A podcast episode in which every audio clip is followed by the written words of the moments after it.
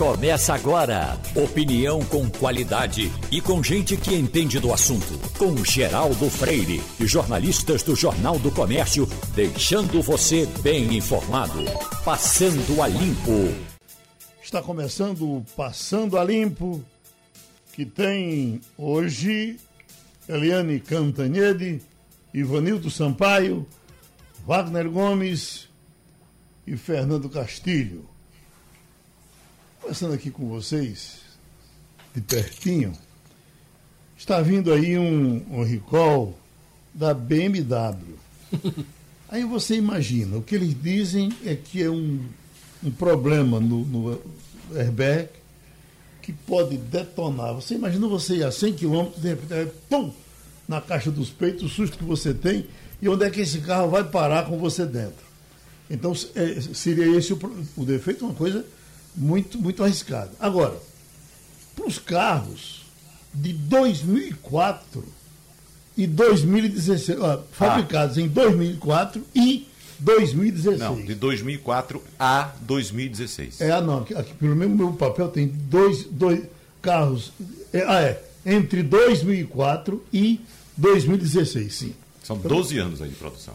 Então você admite que você, que você comprou um carro em 2004, ele já passou por três ou quatro mãos, já está às vezes até no, no, no, ferro velho. Não é bem esse o carro do BMW, que é de longa duração. Mas, puxa vida, e os acidentes que aconteceram nesse percurso aí e tal? Como é que fica você que, que é sócio da empresa? Olha, esse é um problema, Geraldo, muito grande. Na verdade, esse, esse, esse airbag já vem acontecendo há muitos anos por várias montadoras. Esse problema surgiu em um fabricante de airbag, em um airbag fabricado pela marca Takata. Essa empresa fornece para muitas outras montadoras, é, pela Honda, Toyota, Volkswagen, GM.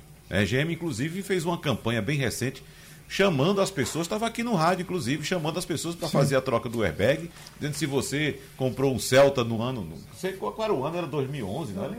2011, não saia no seu carro, ofereceu dinheiro, 500 reais, gasolina para as pessoas irem trocar. Porque esse é um problema muito grave. Se acontece um acidente dessa natureza, a, a, a, a indenização para a vítima é muito alta, entendeu? Uhum. imagina uma quantidade enorme. Então a empresa sofre um baque muito grande. Então ela estava tá, dando dinheiro, não sei se ainda está com essa campanha. Eles agora estão tá, pensando, chegaram a pensar em punir quem não fosse eh, levar carro para fazer Não, mas é isso. Quando você vai fazer a vistoria do carro, você vai fazer, por exemplo, uma troca do carro. Por exemplo, você, é, você me vende seu carro, uhum. certo? E seu carro está no programa de recall. Então, na hora de você transferir o seu carro para mim, se você não tiver feito o recall, você não consegue transferir. Você tem que fazer, você tem que fazer o recall. É obrigação você fazer o recall também. Se eu souber que é para fazer, né? Exato. Não, mas você tem que saber de todo jeito. Aqui, veja, se eu, se eu comprei meu carro em 2005 e lhe vendi, eu não sabia. Sim, mas aí é, é, é, em outra época. A partir de agora, certo. a partir de agora, já que a montadora convocou para o recall, então a partir de agora, todo o processo de transferência, antes do processo de transferência, você tem que ter feito o recall. Ô, tá Geraldo, uhum. só bom dia, Geraldo, bom dia, Wagner, bom dia, ouvintes.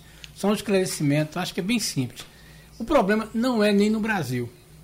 O problema é a jurisprudência que alguns países têm, principalmente no caso da BMW, a jurisprudência na, na unidade europeia, e dependendo de que é, de como a vítima foi é, de alguma forma prejudicada no acidente que aconteceu isso. Certamente deve ter acontecido uma falha ou duas, e aí a companhia pesquisou isso, e o problema é realmente da, da, da companhia querendo se resguardar em algum momento. Né? A legislação brasileira é, é, é, interessante nesse aspecto, mas não é tão rígida e não é tão rápida como acontece na Europa e principalmente nos Estados Unidos, que é onde o, essa coisa de, de, de, de começou. Agora, você, eh, Castilho, chama a atenção, imagina os custos para a companhia, porque você tem ó, as versões M e os SUVs X1, é, é. X3, X4, X5, X6. Você imagina, é o mundo todo de carro. É. E ela vai pagar por Além isso. das séries 1, 2 e 3, acho que 4 e 5 também. Uhum. É verdade, porque na verdade o problema. Quem está pegando isso é. não é só a BMW, né? Quem está uhum. pegando isso é a Takata, né? A Takata é, que está. Exatamente, é, é o fabricante. prejuízo, né? É. Pois não, Ivanildo. Veja bem, eu já coloquei esse problema de recall numa reunião onde estavam presentes grandes executivos, inclusive um representante do setor automobilístico. Eu questionei a falta de punição às empresas montadoras de automóvel por entregarem ao consumidor um carro com defeito. Se não tivesse defeito, não estava chamando para o recall. E foi um rolo que eu criei nessa reunião. Um saiu para defender, outro saiu para me, me apoiar. Porque não há no Brasil uma penalidade para as montadoras. E quantas pessoas morreram nesse período? E não uhum. sabe por que morreram? Uhum. No entanto, ele vem 15 anos depois, depois pedindo para fazer recall. Isso é uma falta de vergonha falta de, e uma falta de legislação que pune essas montadoras. A pergunta é, Evanildo, se alguém, esse, é, é, jogo ela no ar, se alguém teve um parente que sofreu um acidente nesse período com um carro desse tipo, indo à justiça, não vai receber? É uma questão. Eu não sei, acho que não. não é? é? uma questão. Terá né? que provar, é, é, é a questão de. Meu uma, pai uma... morreu num X1 em, em, em decorrência em do acidente é, provocado. Se, se for provocado pelo, pelo, o, pelo airbag, pelo airbag o, o, no é. caso o óbito, né? Uhum. É uma questão de se consultar a justiça. É, o jurista é para saber o que linha... pode acontecer. Agora, bem, a justiça uma... protege o cara. Agora, como é que se ele vai conseguir provar? Certamente, certamente, já houve condenação da Takata, né, de casos que aconteceram por força disso. E tanto que os fabricantes, que veja bem, a Takata é uma espécie. Fornece de, a diversas marcas. A né? É uma espécie de bateria moura uhum. do setor de airbag. Está entendendo? Fornece para o mundo inteiro. Então, deve ter acontecido isso. Isso é um problema da Takata. A, a, a, a montadora entra como é, é, consumidor, fornecedor disso aí. E certamente, internamente, eu acho que as montadoras estão acionando a Takata para que ela assuma esse risco. Agora, Wagner, aproveitando que você fizesse uma chamada para o debate de hoje aqui, pessoalmente, porque vai ser um debate muito interessante, com gente muito qualificada. Eu até estava falando aqui com o Castilho. Como fazer um debate Produzir um debate desse, eu sempre disse, é você ter um filho todo dia, todo é, dia. Exatamente. Então fale do seu filho de hoje. Vai. É. Meu filho de hoje, Geraldo, como você disse, vai ser um debate muito importante. A gente vai debater o que se comenta hoje muito no, nos meios políticos e sociais também, que é a questão da, a, a, digamos, propensa politização das polícias, dos quartéis, principalmente polícias militares. Então são três especialistas, um ex-ministro da Defesa, Aldo Rebelo, que sempre participa por aqui, o coronel José Vicente, que também é um, um especialista em segurança pública, e o advogado Augusto Botelho. Uhum. Então são três grandes especialistas que vão debater esse tema. Inclusive, o coronel José Vicente deu entrevista esse, esse fim de semana ao Globo, ao jornal O Globo, falando exatamente desse assunto. Uhum. Né? Então foram quatro especialistas na matéria do Globo. Evidentemente são opiniões diferentes, uh, mas a maioria acredita que não teremos isso que se apresenta como sendo uma politização e talvez um levante dos quartéis contra a institucionalidade. A maioria dos quatro ouvidos, três acreditam que não vai haver. Né? Tava... E o outro ainda, o quarto, que é um policial da ativa, um oficial da ativa, ainda ficou meio que em cima do muro. Eu estava lendo ontem um comentário, não sei se foi de Jane de Freitas, um desses caras do, do, da Folha, do Estadão, ele dizendo é, é, é, um absurdo que alguém não ache que nós estamos correndo um risco de ter um confronto em algum lugar no próximo dia 7 de, de setembro. eu concordo, eu concordo. Das provocações que estão sendo feitas. Não, aí é, são coisas diferentes, Geraldo. O que a uhum. gente vai discutir é a questão, por exemplo, de um levante né? Ah, sim. É, é, digamos, organizado. Organizado pelo, pelos quartéis. E, esses especialistas não acreditam nesse levante. É. Certo? Ah, pelo, Agora, pelo, pelo, próprio, pelo próprio comando, acho que não. Né? Exatamente, ah, exatamente. Agora, o que você está trazendo de fato é uma possibilidade que existe de haver confronto entre grupos rivais. São uhum. dois grupos que pensam diferente, que vão às ruas no mesmo dia. Então, por isso, por exemplo, São Paulo não permite, o Estado de São Paulo não está permitindo a manifestação dos opositores ao governo Bolsonaro. Para exatamente não haver esse encontro. Que fatalmente vai encontrar. Imagina duas torcidas de futebol se encontrando, fazendo uma manifestação no mesmo dia na cidade. A gente é, ver um isso medo, aqui. Só para finalizar, há um medo muito grande, porque é, em parte desses grupos tem sempre pessoas mais exaltadas.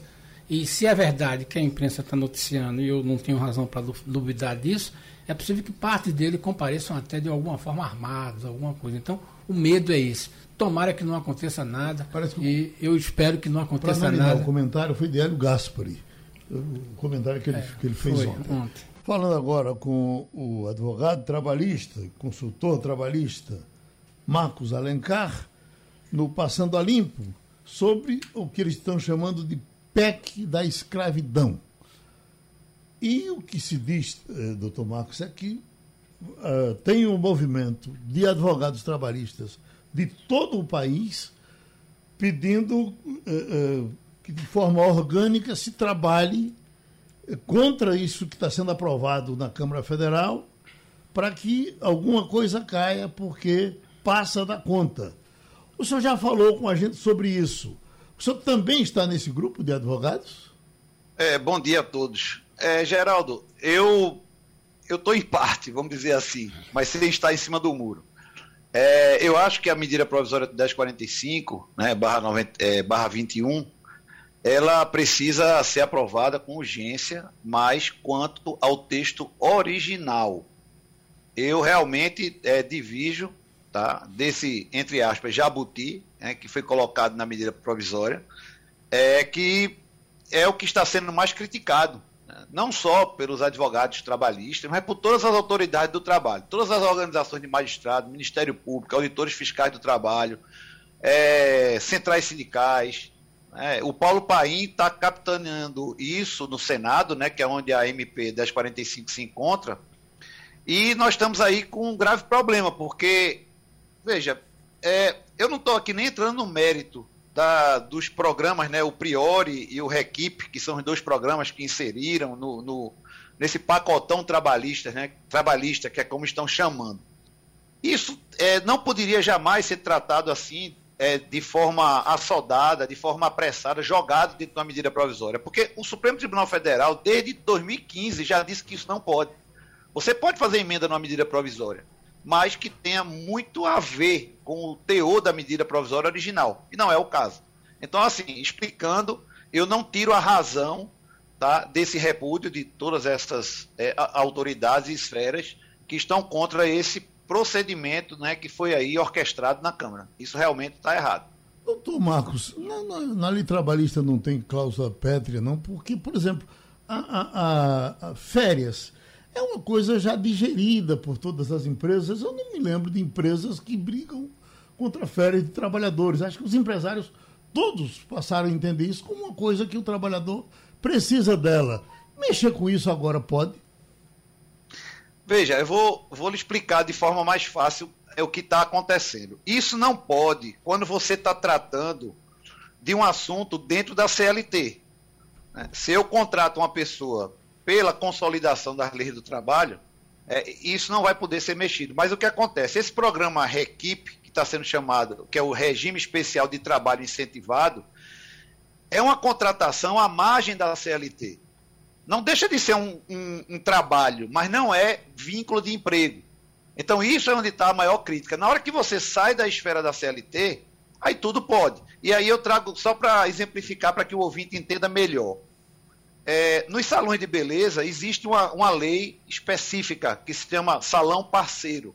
Quando você encontra no salão de beleza uma, uma pessoa fazendo cabelo, outra fazendo unhas, fazendo maquiagem, aquela pessoa ali necessariamente não tem que ser empregado.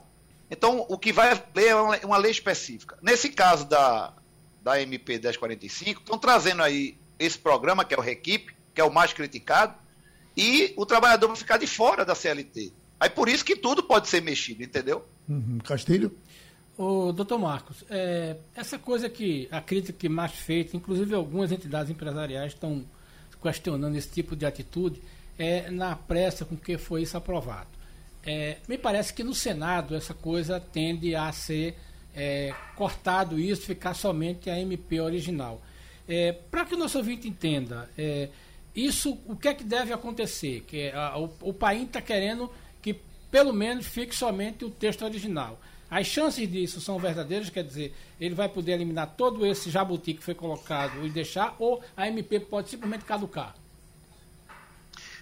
Olha, pelo que eu li, tá? É, a intenção é deixar caducar. É o caminho mais, porque mais existe, É, porque isso já aconteceu com o Castilho.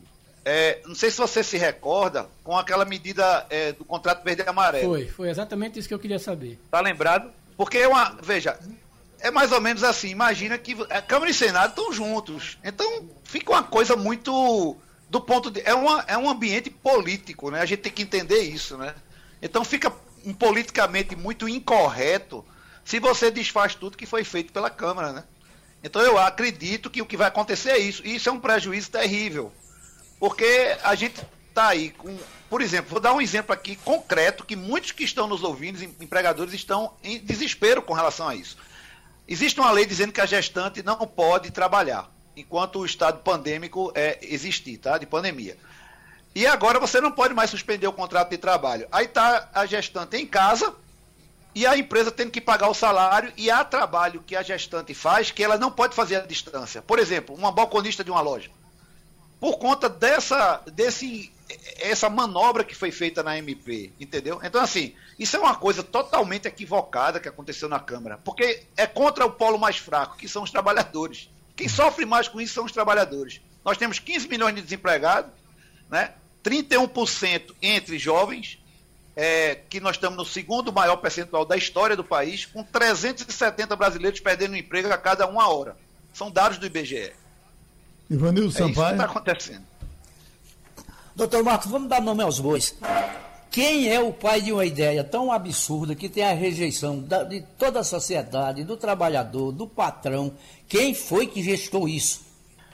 Olha, isso é uma gestação que vem acontecendo na Câmara, pressionado por alguns setores é, da, da, da, classe patronal. Né? Lógico que a, as centrais não defenderam isso. Agora, há também uma omissão das, das centrais em não reagirem a isso é, a tempo. Porque a coisa não acontece do dia para a noite, né? Isso é feito um foco de incêndio que vai se alastrando. Então, essa, essa, esse embarreiramento que o Paulo Paim está fazendo no Senado, ele deveria, é, deveria, não é ele, mas deveriam ter acontecido desde a Câmara. Exigir audiências públicas, como aconteceu é, agora, né, sexta-feira, no Senado. Então, assim, é, isso precisava ser feito logo. Outra coisa que é importante dizer aqui, para muitos empregadores, é que não adianta votar no Congresso esse tipo de lei porque no dia seguinte o Supremo vai dizer que é inconstitucional. Então isso gera uma insegurança jurídica tremenda. As empresas ficam acreditando no que foi votado no Congresso, sendo que é completamente contra a Constituição Federal. Eu estou falando num ambiente de medida provisória. Uhum. A medida provisória é uma medida de urgência. Permite que o, o, o, o Executivo coloque uma lei em vigor imediatamente. Mas não é para fazer reforma trabalhista, nem mini reforma trabalhista dessa forma. Não é esse o caminho. Não foi criada a medida provisória para esse tipo de situação. Nem para trabalhista, nem para tributário, nem para nada disso. Tinha que haver audiências públicas e todo o um entendimento para que a coisa fosse votada de forma consciente. Infelizmente, não foi isso que aconteceu. Wagner Gomes. Bom, só trazendo alguns dados aqui, doutor Marcos Alencar, é, Ivanildo Sampaio questionou quem é o autor dessa ideia. É bom dizer, Ivanildo Sampaio, que o relator é o deputado Cristino Áureo, que é do Partido Progressista do Rio de Janeiro. Já comentei aqui semana passada com o Geraldo, ele é da base do governo, é do partido do ministro da Casa Civil, Ciro Nogueira. Ou seja, esse projeto tem a anuência do Planalto. Inclusive, eu fiquei aqui de queixo caído quando vi Geraldo questionando o próprio presidente da República acerca dessa matéria. Ele disse que não tinha conhecimento, ou seja, uma matéria que saiu do governo é relatada por um parlamentar da base do governo, com conhecimento da equipe econômica, aprovada por 304 votos. Veja só, foram 304 contra 133, por ampla maioria. Agora, como já disse o doutor Marcos Alencar, inclusive também, doutor Marcos, o Ministério Público do Trabalho já apontou que esse texto confronta a Constituição e o que a gente aguarda, na verdade, é que o Supremo seja provocado em breve para que coloque tudo nos eixos, né, doutor Marcos? É, se passar a MP do jeito que está aí, recheada de jabutis, sem dúvida que vai haver um, uma série de ações diretas de inconstitucionalidade sendo movidas de imediato. Isso já está sendo manifestado por muita gente, né? Muitas centrais, a, a própria. É, é, o, o movimento trabalhista, eu não conheço ninguém na esfera trabalhista que esteja apoiando isso não é nem a questão do conteúdo, vou repetir. Eu, eu mesmo, particularmente, não sou contra o Requipe, não sou contra o programa a priori. Eu acho que em um país que tem 15 milhões de desempregados, a gente tem que ter o Ministério batendo é, nas paredes, nas portas, na janela, para tentar abrir postos de trabalho. É, dar empregabilidade, dar aumento de renda. É, as pessoas precisam trabalhar, precisam ganhar o seu próprio dinheiro. Ninguém pode passar o resto da vida vivendo de benefício emergencial. Agora, tudo tem uma forma de se fazer. Então, o que eu estou querendo dizer é que eu vejo a unanimidade em relação ao equívoco do procedimento via medida provisória. Quanto a isso aí, eu leio eh, sobre essa matéria, olha, eu estou lendo isso desde, sei lá, desde maio desse ano, tá? Nós já estamos em agosto aí, e não, não encontrei nenhuma pessoa assim com, é, com relevância apoiando esse procedimento. Salvo esses que lá votaram, né, Wagner? Infelizmente. Pois é. Com a gente agora o secretário de Saúde do Estado de Pernambuco, médico André Longo. Doutor André, todos nós vibramos quando temos as informações de que diminuiu o número de mortos de Covid, de que o número de internamento também diminuiu, aumentou o número de curas. Na informação que eu peguei hoje, deu para entender que, eu entendi assim, que nós tínhamos uma redução muito grande uh, nos hospitais públicos, mas ainda nos hospitais privados o número acentuado de pessoas entrando contaminadas. Uh, uh, qual é exatamente, como é que está essa balança, por gentileza? Bom dia, Geraldo. Bom dia. Bom dia. a todos os ouvintes aí da Rádio Jornal. Bom dia aos demais é, membros aí da bancada, Ivanildo, Fernando, Wagner. Bom, Geraldo, a gente tem acompanhado esses números, né, com um olhar né, de lupa, né, sobre todos os, os aspectos, né, e das ocorrências, né, tanto no setor público quanto no setor privado, né. De fato, o que houve, né, ao longo das últimas semanas é uma redução também é, expressiva né, de pessoas internadas, tanto no, no serviço público quanto no serviço privado. É certo que os serviços privados também fizeram um movimento de diminuição da oferta de leitos. Né? Na verdade, eles diminuem a oferta de leitos para esse tipo de paciente e, por vezes, isso mexe né, com o percentual né, de ocupação. É, alguns serviços relataram nessas últimas duas semanas um pouco mais de procura na emergência, né, alguns serviços privados, a gente não viu isso é, no serviço público. A gente está em alerta permanente para observar essas situações, né? E, obviamente, é, avaliando, inclusive, a positividade. Porque é preciso dizer que é, essas semanas que a gente está vivendo agora, Geraldo, da 33ª semana até a 36ª semana, que a gente chama semanas epidemiológicas, elas normalmente, mesmo em tempos de, em que a gente não tem pandemia, elas têm uma maior ocorrência de doenças respiratórias. Não circula só o SARS-CoV-2, né? não circula só a variante P1, ou mesmo a variante Delta do SARS-CoV-2. Circulam outros vírus também. Então, inclusive, a gente está rodando um outro painel viral né, mais expressivo nessas próximas semanas para ver se detecta algum outro vírus circulando. Veja, mesmo em anos que não tem epidemia, a gente tem uma maior ocorrência de casos respiratórios nessas semanas do ano que a gente está vivendo agora. Então a gente está observando o cenário é, nós, é, é, a pandemia não acabou, a gente tem dito isso reiteradas vezes. É preciso manter os cuidados. Nos preocupam muito cenas de aglomeração né, desorganizada, completamente desorganizada, como a gente viu agora em Jaboatão, né, dos Guararapes. A gente precisa é, reforçar é, na população a mensagem do cuidado, a mensagem de que o vírus está circulando, outros vírus estão circulando também, que podem ser ameaçadores e a gente precisa é, reforçar é, essa mensagem na população e a fiscalização para é, essas aglomerações, é, tanto o Estado quanto os municípios juntos, para coibir é, cenas como essa que podem favorecer a proliferação do vírus de forma desorganizada, Geraldo. Ivanildo Sampaio. Bom dia, secretário. Bom dia, Quando o Nelson Tai, que assumiu o Ministério da Saúde, o Ministério da Saúde um dos programas que ele pretendia implementar era de testagem em massa da população brasileira. Ele não fez isso, o tempo passou, todo mundo se contaminou. O Recife agora está iniciando, está anunciando é, essa testagem em massa. O senhor não acha que está um pouco tarde para um programa desse tipo? Não seria mais produtivo ampliar a vacinação para outras faixas etárias ou vacinar os idosos com a terceira dose? Bom, Ivanildo, as coisas, essas coisas não disputam entre si, né? São duas coisas importantes. Testar continua sendo fundamental. É óbvio que se nós tivéssemos os insumos necessários, os testes antes seria, teria sido melhor. É, nós esperamos pelo Ministério da Saúde é, e o Ministério não forneceu os testes que prometeu, é, especialmente esse teste de antígeno, que é o teste que, que se faz da farmácia, que é o teste rápido de antígeno, que é muito bom, porque a pessoa já sai ali em 20, 30 minutos com o resultado, né, isso já orienta qual é o melhor caminho para ela em relação à doença.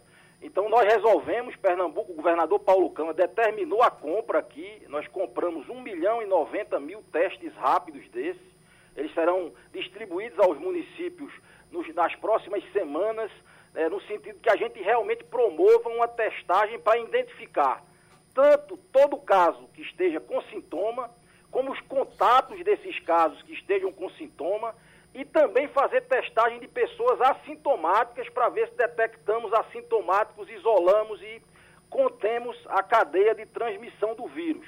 Vacinar é fundamental, como você bem disse, avançar né, para as faixas etárias todas, né, garantir a vacinação com as duas doses, mas testar, especialmente em momentos de baixa do vírus, como a gente está vendo nesse momento, é fundamental para a gente interromper as cadeias de transmissão. Então a orientação é: qualquer pessoa que tenha sintoma deve procurar a Secretaria Municipal, os postos de saúde e ser testada.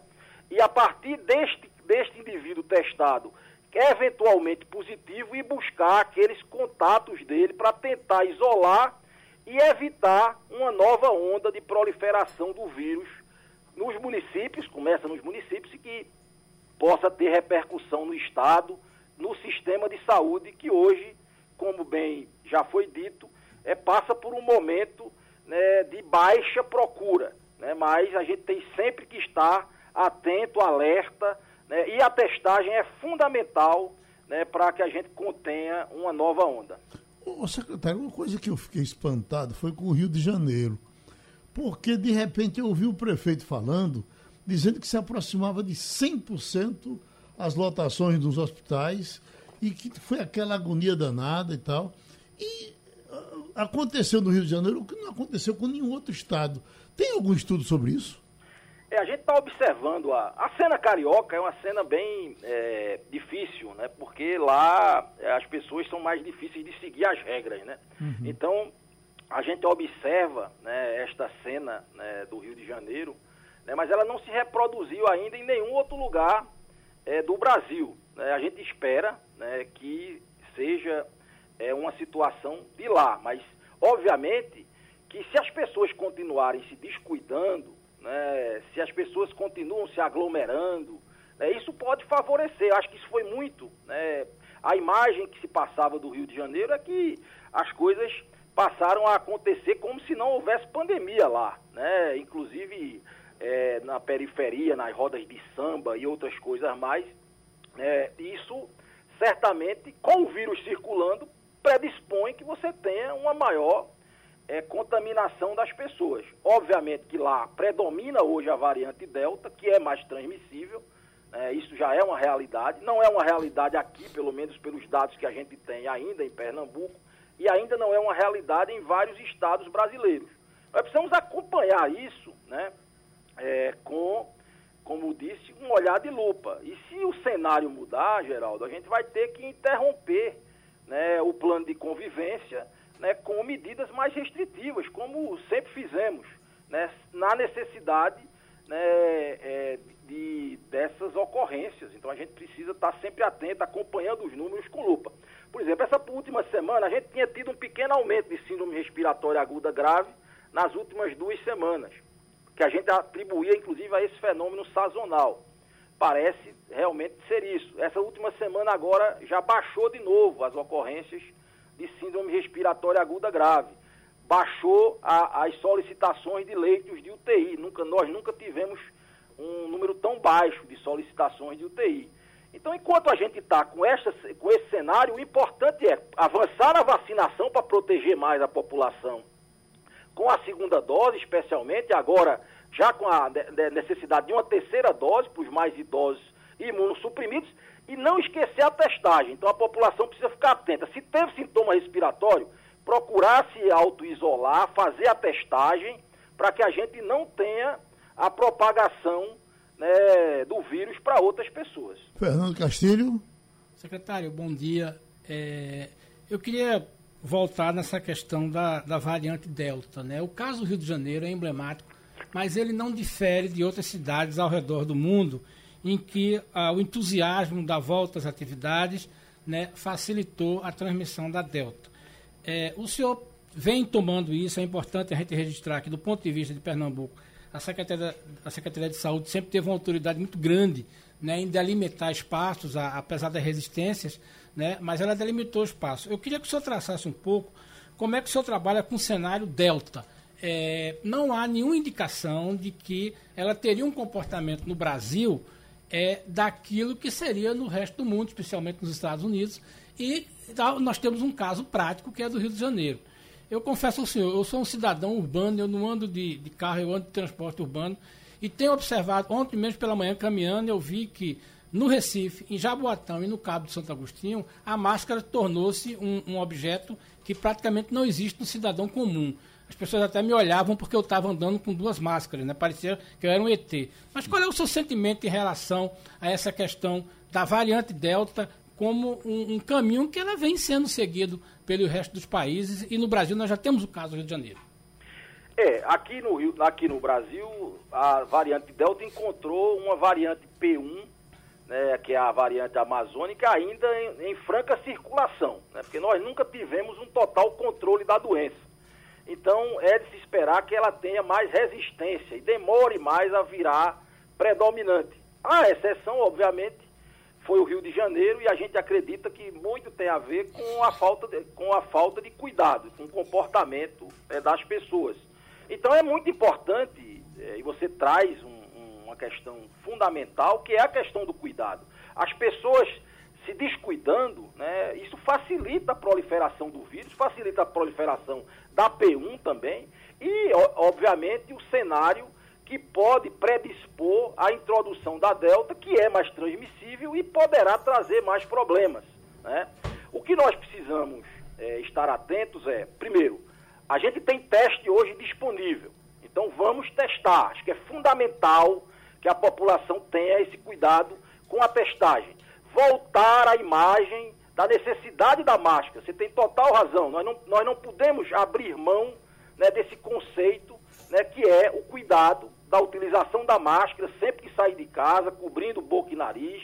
A gente precisa reforçar sempre isso. O isolamento social, o isolamento, o distanciamento físico é possível, né? a higiene adequada das mãos e cuidar dos protocolos setoriais, porque a gente acredita que é muito melhor abrir alguns eventos, abrir algumas atividades de forma protocolar do que deixar a população né, fazer a seu bel prazer, a seu modo. Então a gente precisa ter né, clareza de que abrir essas possibilidades, inclusive para o entretenimento de forma organizada, é importante para que a gente possa fazer a evolução das coisas sempre primando pelo cuidado. Então nós inclusive primamos quando estamos adotando essas medidas do plano de convivência pelo reforço, a valorização da vacinação.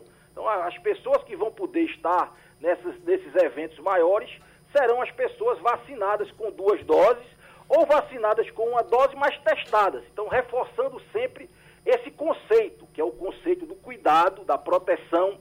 Assim, a gente poderá enfrentar a variante Delta melhor do que outros lugares. Agora, se é, descuidarmos, certamente estaremos mais vulneráveis a variante Delta. Isso precisa ficar claro. Fechar, Wagner. Secretário André Longo, nós estamos aprendendo desde o início dessa crise lá, ah, quando começou na China, em setembro, novembro de 19, aprendendo ou na prática ou até mesmo pela experiência dos outros. Em alguns casos, nem tanto, né, secretário? Porque se nós tivéssemos, de fato, aqui uma coordenação centralizada, uh, cuidando da questão junto com estados e municípios, a situação acredito que seria diferente no Brasil. Mas uh, tem outros exemplos surgindo agora no mundo todo, por exemplo, Estados Unidos com os casos voltando a assustar. Inclusive, a situação da Flórida é uma advertência, né, secretário, de como se deve enfrentar a atual fase do coronavírus. Os Estados Unidos, como sabemos, usaram as vacinas como arma básica contra a pandemia. Chegaram a vacinar mais de 4 milhões de pessoas por dia. Mas a Flórida mostra que mesmo um estado que fez um importante esforço de vacinação pode ser esmagado pela variante Delta, atingindo, como está atingindo agora, níveis assustadores de internações e mortes. Ou seja, não é somente a vacinação, e esse é o problema que estamos tendo agora. Muitas pessoas acham que estão vacinadas com as duas doses e por isso podem simplesmente abrir mão dos cuidados, né? Fazendo aglomerações, não usando máscaras, mas voltando aos exemplos que os outros países nos dão. Citei Estados Unidos, mas temos também outros exemplos na Europa. Nesse caso, o governo do estado trabalha com a hipótese ou a possibilidade de, em algum momento, ainda nesse segundo semestre, retroceder nessas medidas? É isso, Wagner. Veja, você citou alguns exemplos, acho que são importantes. A gente está observando o cenário nacional, o cenário internacional, e com base nos nossos números e nos nossos indicadores. É, nós precisamos estar acompanhando isso. E reforçando sempre a mensagem para a população que vocês nos ajudam, e a gente quer aqui agradecer mais uma vez a toda a mídia pernambucana, a toda a imprensa que tem ajudado, é, sempre trazendo né, à tona a necessidade do cuidado, né, porque é, se a gente não se cuidar, se não houver esse cuidado com a prevenção, né, não, a, a, vacinação por si só, ela nos ajuda muito. Ela, os números que a gente colhe hoje, elas são, sem dúvida nenhuma, fruto dessa vacinação. Mas com a possibilidade de introdução e predomínio da Delta em território nacional, a gente tem que estar atento né, para esses movimentos e garantir o cuidado preventivo. Né? E a máscara é fundamental, o distanciamento continuam sendo é, medidas essenciais, junto com a higiene das mãos e os compromissos com os protocolos das atividades comerciais e todas as atividades que voltaram a poder é, estender horário, estender é, o número de pessoas que atendem. Então, nós precisamos é, compreender que a pandemia não acabou, que ela a, tem hoje um, uma ameaça, que é a, a, variante Delta. Precisamos estar alertas, né, mesmo aquelas pessoas que tomaram as duas doses. Veja que a gente descobre agora que as pessoas mais idosas, com mais de 70 anos, né, e os imunossuprimidos precisam ainda mais de uma terceira, de uma dose de reforço, né, para garantir essa imunogenicidade. Então essas pessoas precisam estar alertas, sim, e isso é muito é, por conta né, da variante Delta também que se aproxima. Então a gente precisa ampliar o esforço de vacinação, mas sem descuidar, sem descuidar das medidas preventivas, das medidas chamadas não farmacológicas, usar máscara, distanciamento físico, higiene das mãos, cumprimento dos protocolos isso é fundamental para a gente continuar avançando e poder enfrentar da melhor maneira possível a variante Delta. Muito obrigado ao secretário André Longo, que participou outra vez e prestou serviços aqui no Passando a Limpo. Vamos para a nossa conversa com Eliane Cantanhede. Eliane, eu tinha preparado uma pergunta para lhe fazer, porque ontem eu vindo do interior, fui para Pesqueira, e quando eu passei num super restaurante que tem ali na beira da estrada, em São Caetano, me chamou a atenção o pessoal vendendo boné de Bolsonaro e boné de Lula. O Bolsonaro é, é, é Bolsonaro 2022 e o de Lula é Lula ladrão roubou meu coração. Que coisa interessante. Aí, agora, só que para comprar o de Lula tinha uma fila. Eu, eu ainda eu botei no Instagram uh, e ainda consegui um boné que estava sobrando com esse vermelho. Lula ladrão roubou meu coração. Né? E, o, e o Bolsonaro está com, com certo estoque ainda lá para que as pessoas. Mas tinha gente comprando sim. Mas aí eu fico pensando, então nesse caso, o discurso ético vai desaparecer por completo da próxima campanha. Porque se você vai para o pessoal de Bolsonaro, eu estava só dando uma olhadinha aqui, né? Você vê, o líder do Senado tem problemas com a justiça, com a justiça. O vice-líder, um dos vice-líderes, foi o homem preso na, com, a, com, o dinheiro na cueca. Uh, uh, o líder na Câmara tem problema. O presidente da Câmara, ele, Bolsonaro, tem problema. Os filhos têm problema. O Bolsonaro tem problema. A essa altura, o, o, PT trata, nesse, nesse quesito, trata o pessoal de Bolsonaro como cordiais inimigos. Então, você acha que o discurso ético morre por completo na próxima eleição?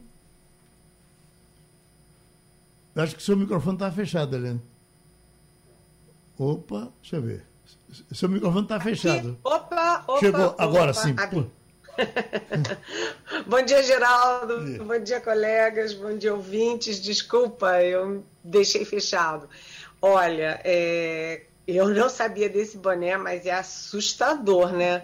Essa história Lula ladrão roubou meu coração me lembra muito aquela velha história rouba mas faz. Uhum. Lembra do rouba mas faz? Uhum. Gente, quem rouba não faz. Quem rouba não faz. Isso é um discurso péssimo. Eu não sei que tipo de marqueteiro pode ter é, criado um slogan ruim, péssimo para o Lula né, ratificando aquela história dos adversários dele.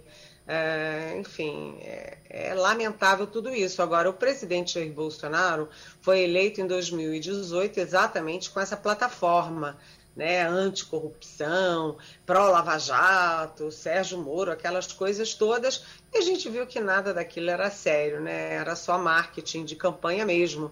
Né? Essa semana mesmo, a gente já viu que o filho mais velho é, o Flávio Bolsonaro, que é senador, que tem salário de senador, comprou uma mansão de 6 milhões, que aqui em Brasília todo mundo sabe que não custa só 6 milhões, só 6 milhões.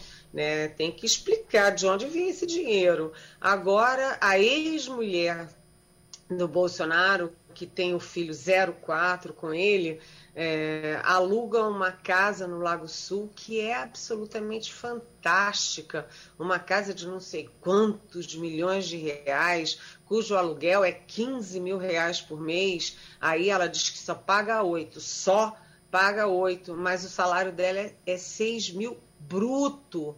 Então é, é, tudo muito complicado. Parece que a família toda está morando bem. E isso é Opa, deu outro corte. É, aí foi de fato um, um, um corte. Enquanto isso, Geraldo, deixa eu hum. trazer uma informação que acaba de chegar aqui de Israel, apontando que a capital do Afeganistão, Cabul, está sendo alvo de ataques é péssimo, por mísseis. É péssimo. Oi. Voltou? Vai, vai. Não, é preciso refazer a conexão. Não, a gente está recebendo a informação que ainda preliminar de ataques por mísseis à capital do Afeganistão, Cabul. Ainda não há mais detalhes, daqui a pouco deve chegar mais informações a respeito dessa, dessa, desse ataque que a capital do Afeganistão está sofrendo agora por mísseis. Nós, nós viveremos de hoje até amanhã 36 horas muito difíceis. Muito, muito tensa, sem dúvida. Sem dúvida. Eliane? Uhum. Já, já podemos? Pois não, Eliane. Voltamos. Não, não. Voltamos. Mas, enfim, é, eu acho muito ruim. Eu acho que os homens públicos têm responsabilidade não só com o que eles fazem, mas também com o que eles dizem. Né? E se, se os homens públicos passam para a população que, olha, roubar tá tudo bem, porque todo mundo rouba mesmo, vamos roubar, eu acho isso péssimo, porque isso decanta, vem de cima para baixo, né? É como uma orientação para a população. Tá todo mundo liberado e as coisas têm que ser o contrário, né? A gente tem que dar exemplo o presidente da República, o ex-presidente da República, as famílias, todo mundo tem que dar um exemplo de que o dinheiro público é de nós todos, nós todos pagamos, nós todos temos direitos. E as pessoas que têm menos, as pessoas mais miseráveis que estão passando fome, sem emprego, sem renda, elas têm mais direito ainda. E se uh, os poderosos roubam, não sobra, não sobra o dinheiro público para a educação, para a saúde, para o desenvolvimento do país. Então, é, eu acho essa, essa campanha lamentável. E, aliás, que campanha antecipada, né? Uhum. Todo mundo já de bonezinho para lá e para cá e fazendo fila. E o Nordeste está muito no foco, porque como o Nordeste é o bolsão vermelho, que a gente chama, é onde o Fernando Haddad foi a única região que o Fernando Haddad do PT perdeu em 2018, então é o foco do Lula para manter ali a área dele, o bastião dele, e também é o foco do presidente Bolsonaro, que precisa entrar no Nordeste. E está fazendo tudo nesse sentido, tem viajado muito, tem feito muito programa assistencialista. Mas o fato é o seguinte: mais do que programa assistencialista, essa campanha também tem muito da questão de princípios. Eu acho que princípios como democracia, como instituições, como federação, como equilíbrio, eu acho que tudo isso está em jogo em 2022. E a coisa não está boa para lado nenhum, né? Com essa polarização aí maluca que a gente vive no país. Agora, Ivanildo, essa interessante o que a Helena chama a atenção, porque eu chego a ficar pensando, será que aquele, aqueles bonés que estão à venda são bonés pagos por petistas ou, ou é um fake? Mas essa frase, Lula ladrão roubou, roubou meu coração, já foi ouvida de, de, petistas recebendo Lula em algum lugar. Mas aí é uma banalização que. que... Olha, o, o, o, como é que chama? O comerciante ele está muito atento. Ele escuta o jornal, ele vê. Certamente alguém criou isso aí, ele viu o potencial do negócio. Mas ouçamos, Ivanildo. Pois não, Ivanildo. É, eu quero conversar com a Eliane, porque na semana passada o ex-presidente Lula concedeu entrevista aqui em São Paulo, onde voltou a falar em que se presidente ele vai regulamentar a imprensa. O que é que Lula quer com isso? Que regulamentação é essa que ele fala? Olha, gente, é, a gente esquece muito rápido né, as coisas. O passado para a gente passa muito rápido. Mas a gente não, pode esquecer que quem começou, antes mesmo da internet, quem começou a, a, a combater, fazer política na base da desqualificação do adversário foi o PT. Né? O PT lá atrás já tratava todo mundo como bandido. Se você não era do PT, você era bandido. E o PT é muito isso, nós e eles.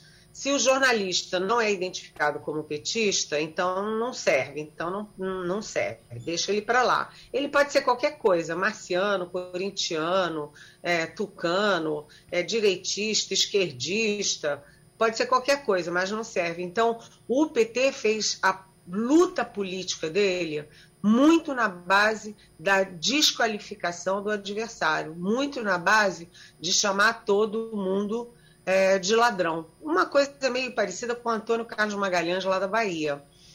E é, foi engraçado porque nessa, nessa investida do PT, moralizante ou moralista, havia uma aliança. PT, Ministério Público, é, PT, Ministério Público, funcionários públicos de todas as áreas das estatais, bancos, etc., e jornalistas e imprensa, para fazer os dossiês contra os adversários. Quando o Lula. Outro tombo? Está cortando. É, hoje a gente está com dificuldade com Eliane, mas assim, é, Eliane tem total razão. A gente, é, porque, na verdade, a gente tem um hábito de esquecer, às vezes, de coisas que não são nem tão distantes da gente. Então, de fato, essa, essa questão da regulação da mídia, Lula que vinha buscando aí uma, uma aproximação com o centro, de repente dá um passo atrás, porque é um discurso antigo que já foi debatido muito, e essa questão, de fato, de atacar as pessoas, atacar a honra das pessoas, independente do que elas sejam, a gente sabe muito bem como começou. Eu estava conversando com o Castilho aqui, logo na chegada de Castilho, e me parece que ele estava concordando, a nossa conversa é. era a mesma, que pode ser uma espécie de antídoto para a campanha, para dizer, olha, eh, não teve roubo não, viu? Foi essa imprensa aí que disse isso de mim, mas nada disso aconteceu. Eu bem, tenho a impressão que é. isso talvez seja um bote desse olha, jeito. Pode ter sido um, um, elemento já de preparação, alguma coisa de preparação, mas veja bem, o PT não fala nessa história de que houve corrupção.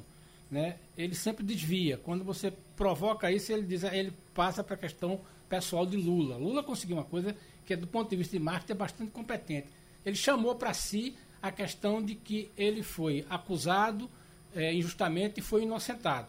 E é como se o petrolão não existisse, como se o mensalão não existisse. Isso é muito interessante.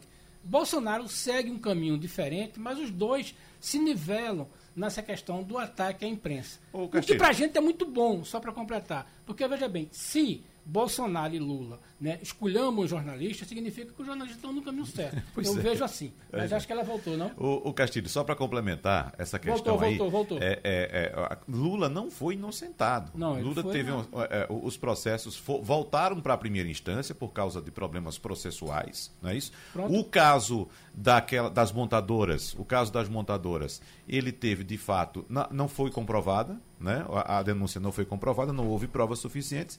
E agora, no caso do sítio de Atibaia, que aconteceu foi uma prescrição. Eliane voltou? Oi? Oi? Voltou? Pois não, Eliane? Voltei. Tá difícil. estamos ouvindo bem agora. Deixa eu só concluir meu raciocínio, Geraldo. Pois não? Vamos lá. Eu estava dizendo que o, o, PT, quando era, é, quando era oposição, fazia um tripé, né? Era o Ministério Público, eram os jornalistas e eram os funcionários públicos, principalmente das estatais, para fazer dossiês contra adversários. Aí o Lula se elege, primeira coisa que o José Dirceu, que era braço direito do Lula, faz, criar aquela lei da mordaça contra o Ministério Público criar esse negócio aí de regulação da mídia e criar um projeto para punir funcionário público que passa, que vaza informação contra quem quer que seja. Ou seja, pimenta no olho do adversário é legal, mas pimenta no olho do PT já não era mais legal. Né? Então, é, o Lula falar em regulação da mídia me parece o seguinte: não houve nada do que a gente viu na Lava Jato. Estava todo mundo errado. Não tinha uma é, organização fatiando a Petrobras entre os partidos, não teve nada daquelas delações, aquelas malas de dinheiro, os dinheiros no exterior, nada daquilo. Foi tudo uma invenção da mídia. É o que o Lula tenta passar. Mas a história é o seguinte: tudo isso é muito bem documentado, só cai quem quer é, só cai quem quer nesse discursinho do Lula, quem quer. Como quem só, quem cai no discursinho do Bolsonaro de que está cheio de comunista por aí, eu não consigo achar um.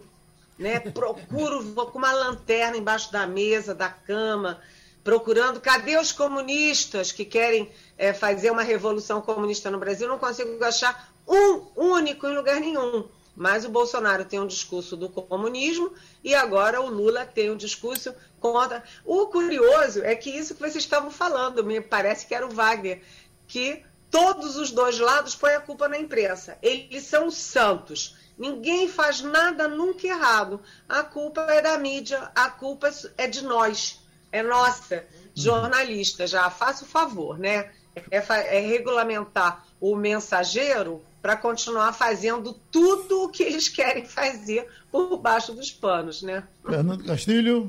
Eliane, é, só para complementar uma informação, é, felizmente a imprensa está é, tá muito mais equipada intelectualmente, muito mais capacitada tecnologicamente e aprendeu muito a trabalhar com mineração de dados, documentos oficiais e, e, e, e os próprios atos do governo mesmo que desmente todo essa, esse argumento, né? Então, aquilo que há 20 anos e que há algum tempo era fácil você criar uma narrativa, hoje o acesso aos bancos de dados de informação é muito fácil para a imprensa que está desmentindo todo dia com documento oficial. Mas a minha pergunta é mais na minha área de economia mesmo. A Febraban e a Fiesp estão é, reagindo a um clima tenso sobre esse, esse, essa nota que se quer dar nos próximos dias, né, pedindo a normalização das atividades e, surpreendentemente, Banco do Brasil e Caixa Econômica, e aí parece que é uma intervenção muito clara, política, querem até ameaçando sair da Febraban. Como é que você vê isso?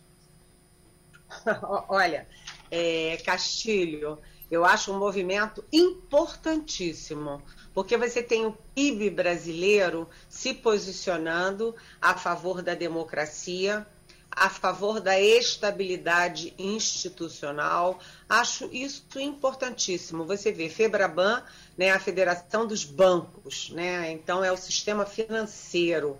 E eles estão aliados com a Fiesp, que é a maior federação das indústrias no Brasil, setor produtivo. Se você tem um setor financeiro e o um setor produtivo se unindo, a expectativa é de que o manifesto seja lançado amanhã, terça-feira, com mais de 200 assinaturas. Né? Isso é importantíssimo, importantíssimo. Todo mundo quer paz, serenidade, equilíbrio, bom senso para ter investimento estrangeiro, investimento nacional, ter é, segurança nas regras e você poder trabalhar, gerar empregos, gerar renda, tirar o povo que está jogado na rua da amargura, aliás, literalmente na rua, e sem comida, sem feijão no prato. Então, acho um movimento importantíssimo. Agora, você cita né, a questão do Banco do Brasil e da Caixa Econômica, os dois bancos públicos. Você tem que lembrar que, no caso do, da Caixa Econômica, por exemplo, o Pedro Guimarães é bolsonarista de quatro costados, né? E, é, segundo eu li, nem apurei diretamente, mas li, eles dois, do Banco do Brasil e da Caixa Econômica, avisaram ao ministro da Economia, ao Paulo Guedes e ao presidente Jair Bolsonaro de que estavam tentando, estavam fazendo um movimento de sair da Febraban. Mas espera aí, sair da Febraban porque a Febraban está de, de, é, defendendo a democracia, não somos todos nós a favor da democracia ou não? Né? Então, há aí uma questão é, de politização dos bancos públicos e, inclusive, já há, um, já há também é, parlamentares, obviamente, de oposição, mas também do Solidariedade lá na Câmara, querendo convocar os presidentes dos dois bancos para explicar a politização. Afinal das contas, os bancos são do Bolsonaro, são deste governo ou são bancos do Estado brasileiro? É uma grande confusão. Mas o bom é que esse, esse manifesto de amanhã não é nem inédito. Porque lembra que a gente já falou aqui, inclusive, daqueles outros manifestos, um deles com centenas de empresários, banqueiros, diplomatas, é, líderes religiosos, Dom, Dom Scherer, né, a Monja Cohen, é, enfim, é, e ex-ministros, ex-ministros, ex-presidentes do Supremo Tribunal Federal, todo mundo defendendo a democracia. Agora, cá para nós, se é preciso tanta gente se mobilizar para defender a democracia, é porque há um ataque real à democracia, né? Só um detalhezinho, Castilho e Eliane, em relação a esse assunto aí. A Caixa Econômica é um banco 100% federal. O Banco do Brasil é uma empresa de economia mista, ou seja, o Brasil, o governo brasileiro tem a maioria das ações, mas o, o, Banco do Brasil também pertence aos acionistas. Então, hoje, certamente, já estaremos tendo, já estamos, já que o mercado já abriu agora, 10 e 15, 10 e 12, melhor dizendo, certamente teremos reflexos aí no, na, na, na, nas ações do Banco do Brasil. É assim, Castilho? Com certeza. É. é. No momento a gente vai ter isso aí, porque é o seguinte, tem até uma questão legal, né? Porque, veja bem, os bancos públicos são obrigados a participar de determinados controles. E uma, uma saída abrupta assim, no mínimo, desperta a atenção, talvez até do Tribunal de Contas, para explicar isso aí. Pronto, vencido o nosso tempo, Eliane, vá pela sombra, terminou Passando a Limpo. Você ouviu opinião com qualidade e com gente que entende do assunto. Passando a Limpo.